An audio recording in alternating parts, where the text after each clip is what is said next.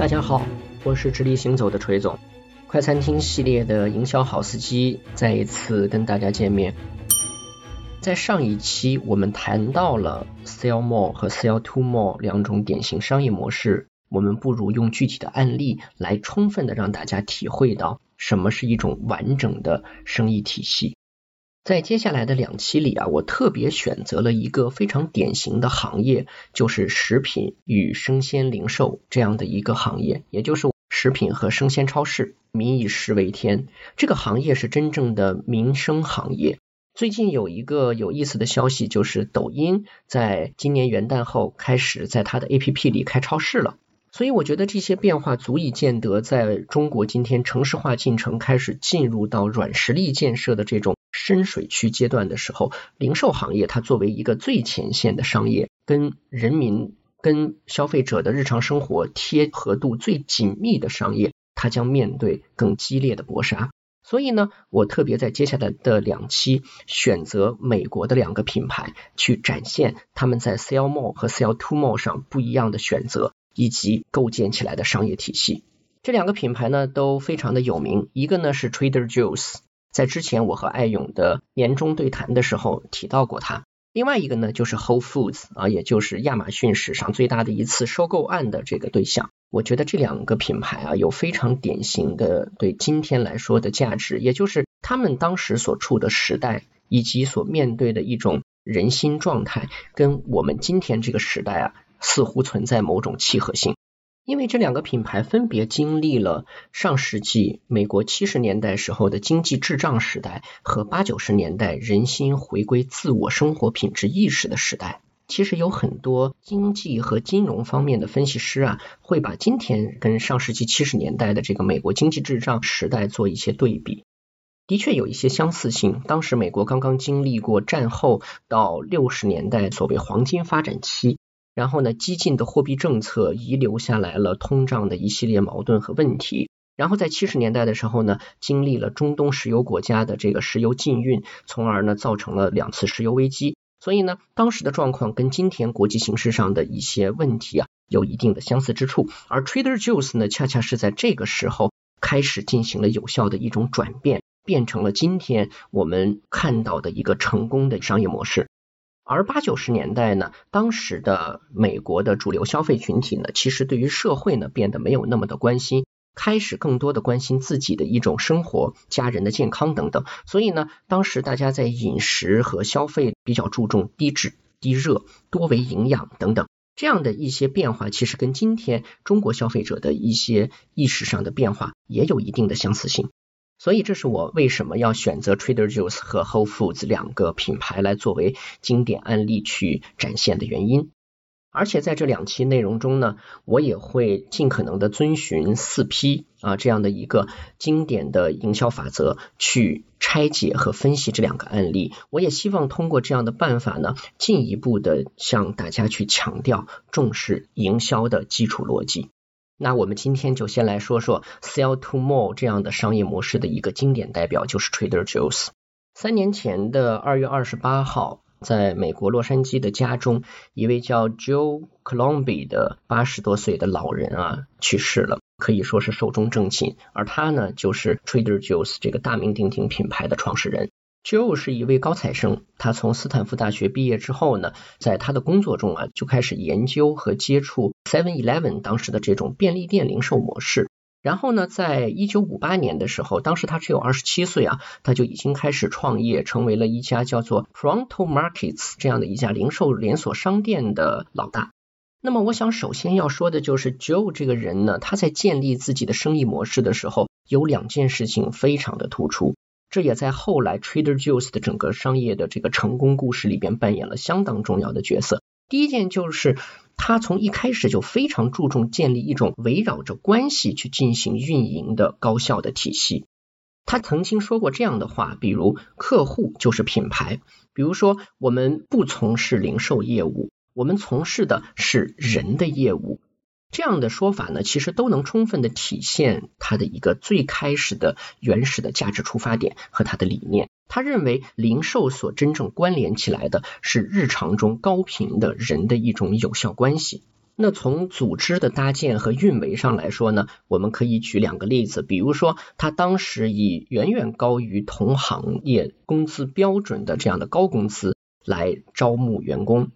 他希望自己的员工不仅仅是个售货员，而且是一个会买东西的专家。他觉得只有这样的人才能够有热情投入到关系建立中去，而且能够切实的给买东西的客户啊提供真正有价值的一些帮助和建议。另外，他在公司中也规定，大概每半年的时间啊，各个分部门的或者说整个公司的这些大领导啊，所谓的高管，都要去找这个基层员工，直接的去做一些谈话、谈心，去了解最基层、最前线在发生什么。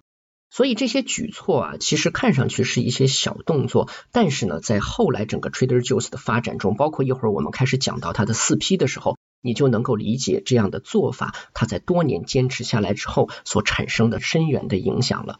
那么，Joe 在做生意上面第二个特别突出的价值，则是在于他跟随趋势去做调整的能力，以及去帮助品牌做价值定位的优化的能力。事实上啊，今天的这个 Trader Joe's 啊，它的整个的商业帝国建立是源自于对一个特定人群的发现。Joe 在经营自己商店的时候，曾经接受杂志采访。他就提到了一个很重要的现象，他说在三十年代的时候，整个美国大概只有百分之二的人有资格上大学，但是到了六五年啊六十年代，这个比例已经上升到百分之六十了。所以大家会发现，这跟中国的整个消费群体的一个演进有非常大的相似之处，也就是更多的经受过知识教育、有高等的一种知识文化水平，或者说一种价值观念认知的人，开始成为了手中。握有消费权利的人，而更重要的是，当这些所谓的高知群体在大学毕业之后，偏偏进入了七十年代，我们刚才说的美国经济的滞胀时代的时候，Joe 就察觉到了一个非常微妙的群体。他把这个群体用两个词来描述，叫做 the overeducated and the underpaid，也就是在教育上面是高的，而在收入上面却是低的。如果直接翻译，就叫做低收入高知。而这样的群体，他一定具有非常典型的消费意识和行为。他的消费比较务实，而且追求一种聪明的消费，也就是 smart。因为这些人有见识、有想法、有一定的知识储备和能力，所以呢，他对自己的生活品质有一定的要求。然而，由于受限于消费能力，所以他必须做出聪明的选择，就是所谓的精致穷，花少的钱去完成对品质的一定的追求。因此，在这种情况下，Joe 对自己这个 Trader Joe's 就形成了有效的定位。用我的话来做一个总结的话，就是拥有最优的质价比的一个美食猎手乐园。在这里呢，这些我们刚才说的高知但相对低收入的群体，可以完成既令人兴奋又聪明的购物体验。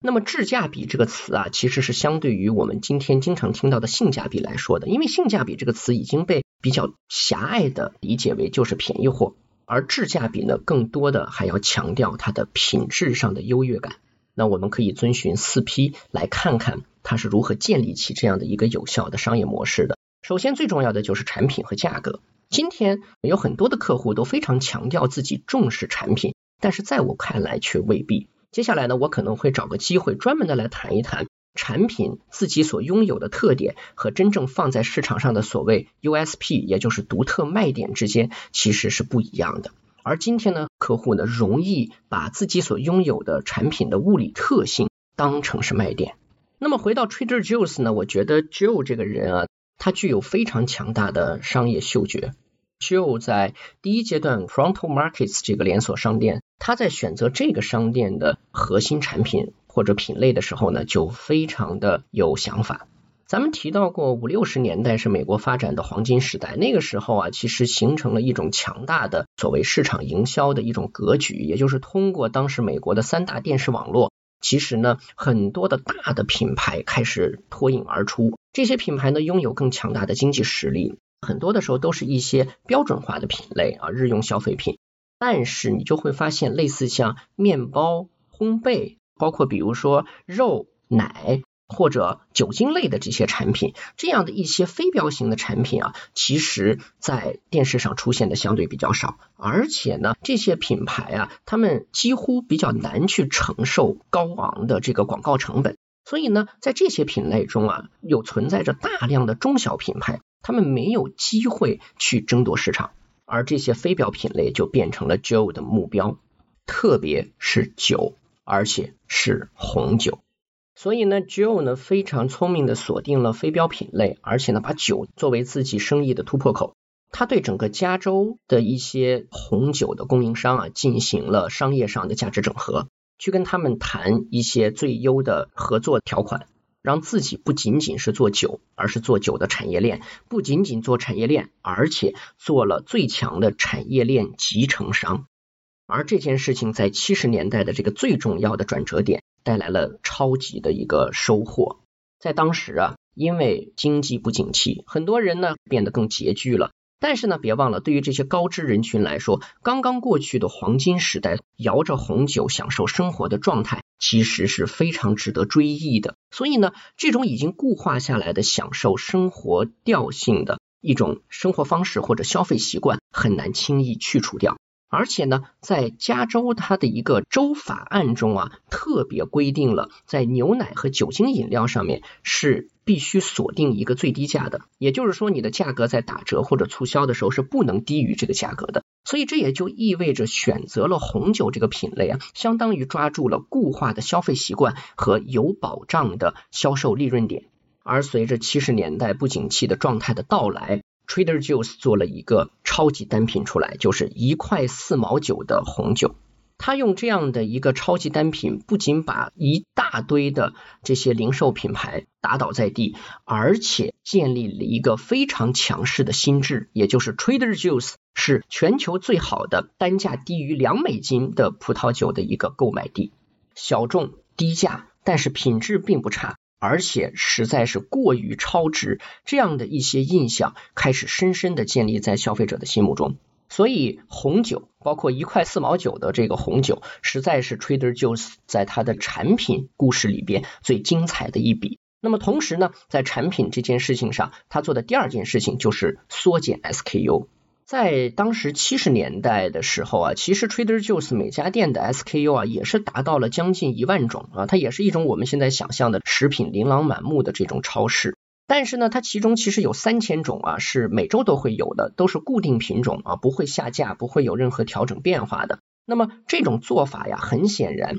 一方面呢带来了整个的店铺面积上的诉求，品种很多，你一定得有一定的面积来支撑这个陈列。同时就降低了整个的这个所谓平效比，也就是每平方米你能够产出的这个销售的利润或者说销售额价值。在这种情况下呢，Trader Joe's 开始转变自己的整个打法。到了一九八九年的时候啊，Trader Joe's 每家店的 SKU 已经下降到了很极端性的这个一千多种啊，相当于把百分之九十的 SKU 都砍掉了。那么到今天我所搜集到的这个数据来看的话，美国一家 Trader Joe's 的店，它的 SKU 大概是在三千多种。那有些人可能会问说，干嘛要缩减 SKU 呢？为什么不能继续做一个品类丰富、供人选择的超市呢？我们今天谈的是 sell to more，卖给更多的人。那么我们把这些货品呈现的种类越多越全，不就是有更多的人会有可能来买吗？但是呢，Joe 抓住了一个关键点。如何 sell to more？首先最有利的方式，而且是在七十年代的这样的一个经济不景气时代，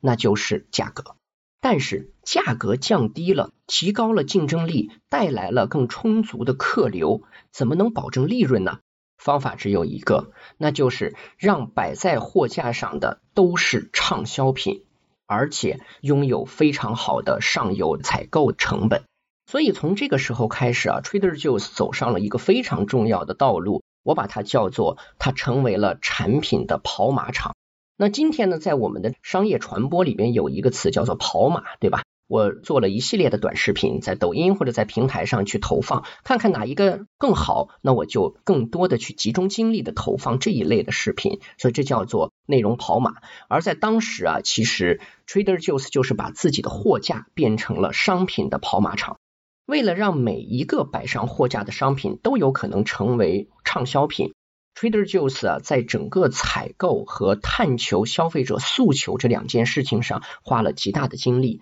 首先呢，在采购来说呢，它设置了全球类似像买手一样的专门的团队，在每年都会到世界各地去寻找一些创新的食物，然后呢，去帮助研发部门开发新品，包括说寻求上游供应商的合作的可能性。而另外一方面呢，在它的所有的店铺里啊，它特别强调两件事，一个呢就是很多产品做季节性的供应，也就是突出了一些优势产品的稀缺感；第二呢，就是它高频的去调整店内的商品的组合陈列，所以呢，这种感觉呢就会带来另外一个特点，就是新奇感、稀缺感加上新奇感，让走进 Trader Joe's 的人们会有极强的探索和发现之下的一种购买尝试的欲望。门店的员工，包括店长啊，每一个店都有极大的权利去调整自己的这种货品陈列，可以根据商品的一些销售的情况，参考报表数据，去对一些更有优势、更受欢迎的这个产品做陈列上的一个侧重，同时呢，去把其他的产品跟它做一些关联组合的陈列，让畅销品带动其他产品同样畅销。同时，Trader Joe's 在产品上还做了一个关键性的动作，就是到今天为止啊，它的店内所卖的产品啊，都是一些我们刚才说小众品牌，而且其中甚至达到了百分之八十、七十左右的这个小众的品牌啊，都是他自己所拥有的，也就是自有品牌。所以大家就可以理解它的关键的这个模式所在了。它通过不断的探求消费者的诉求和一些食品零售行业新的一些受欢迎的一些产品，在上游供应链这里去完成极强的整合，而且呢聚焦于有限的 SKU，这样的话呢也可以方便它以更大的量级去向上游的供应商进行采购，以争取到更好的价格。所以在买手模式和鼓励用户用脚投票的这样的一种营销和探求市场的模式之下，让单 SKU 它的一个平效作用不断的去扩大，从而呢也继续强化了它作为供应链集成商的一个角色，甚至呢开始拥有独家供应链锁定的这种权利。这样的话呢，它就可以继续持续的去降低上游的采购成本，从而最终确保了 Trader Joe's 的那个所谓定位，也就是东西好而且还实惠，让你能够完成聪明而具有兴奋感的购买体验。说完了产品呢，我们进入到四 P 的下一个，也就是渠道。那么在这个 Place 渠道这里呢，它的选择也非常的明确啊。首先就是选址，它的第一家店其实就开在这个洛杉矶的叫做 Pasadena 这个地方。那这个区域里边呢，其实存在着它高密度的 TA 人群，比如说学校、医院这样的一些机构都是在它周围的，包括老师、教职员工、医院里的医生、护士，其实都是一些典型的高知，同时呢收入啊不是非常突出的典型群体。店铺呢都是采取相对小型化的模式，因为 SKU 收缩了，所以呢不需要那么大的面积，反而实现了一种小而美以及高效的组织运转效率。另外，在这个 tree marketing，也就是渠道营销的这个策略方面呢，在选址上非常侧重于年轻人相对聚集比较多的这个地区，鼓励店长和店员。以融入当地社区文化的一些陈列，包括店铺的一些设计以及物料上的展现方式，能够让社区中的消费者呀对这个店快速的建立一种亲切感。然后呢，店员呢也往往都是以一种热情的啊，仿佛老熟人一样的方式，去快速的跟进店的顾客形成这种熟悉的好感关系。所以呢，亲切感加归属感，让所有的这种快速建立强关系的目的得到了一个保障。最后呢，就是在四 P 的营销推广，也就是 promotion 这件事情上。那么早在六七十年代的时候啊，当时的 Trader Joe's 就已经开始推出自己的一种杂志式的购物手册了。其实呢，这就非常符合我们刚才说的那种高知人群的喜好和他的那种品味，让他们去完成这个所谓。对导购信息的一个了解，从而实现更有效的所谓聪明的购物这件事儿。另外呢，在当时啊，Trader Joe's 还很牛的，在洛杉矶专门专注于古典音乐的一个电台里，推出了一些类似每天一分钟小知识这种节目。大家可以想象，这是非常领先的一种做法。这就相当于是在几十年前已经开始做播客了呀。这些爱听古典音乐的人啊，在 Trader Joe's 里看来，其实跟他们的 TA 人群啊有着非常高的吻合度，也就是追求一种生活的品味和调性的享受。当然，还有一些营销手段，比如说 Trader Joe's 每年都会公布它全美或者说全球店铺最受欢迎的一些品类中的产品榜单。然后呢，在今天的网络上，不管是通过 Google、百度，乃至说在知乎里边，都能搜到，就是这个 Trader Joe's 的 Must Have 或者叫做 Must Buy 啊一些必买品，更有效的帮助 Trader Joe's 建立了一种传说式的口碑。其实从这样的一个快速拆解中啊，我们能够感知到 Trader Joe's 整个商业模式的魅力所在。我想我们有必要重温 Joe 他曾经说过的那两句话：第一，客户就是品牌。第二呢，我们不从事零售业务，我们从事的是人的业务。零售，特别是食品零售，我们刚才说它是真正的民生行业，民生行业就需要建立温度感，建立强关系。这种围绕强大的关系所建立起来的，从产品到渠道以及服务的一整套的这种高效的运行网络，在今天人类世界又开始进入到一个经济不确定周期的时候，显得弥足珍贵。我相信已经身在天堂的 Joe Colombi 看到今天他亲手打造的这样的一种强势的 Sell to More 的商业模式，在不断的持续优化和有效运转的时候，应该也能够露出会心的微笑。当然，在我看来，Trader Joe's 今天也在面对着新的挑战，比如说竞品的模仿、低价的恶意竞争、对利润空间不断的一种吞噬和压缩。我认为 Trader Joe's 有效的一种应对策略，就是持续坚持对关系的强化，以及用户忠诚度的提升，包括说对于优质的核心用户的识别以及分级管理。在这一期的最后，我希望能够留下一个问题供大家思考：你所运营的、你所管理的、你所服务的品牌，它要做的是一个品类品牌、渠道品牌，还是价值集成品牌呢？以这样的价值界定为前提。你的 sell to more 的模式应该如何展开呢？我是直立行走的锤总，咱们下次见。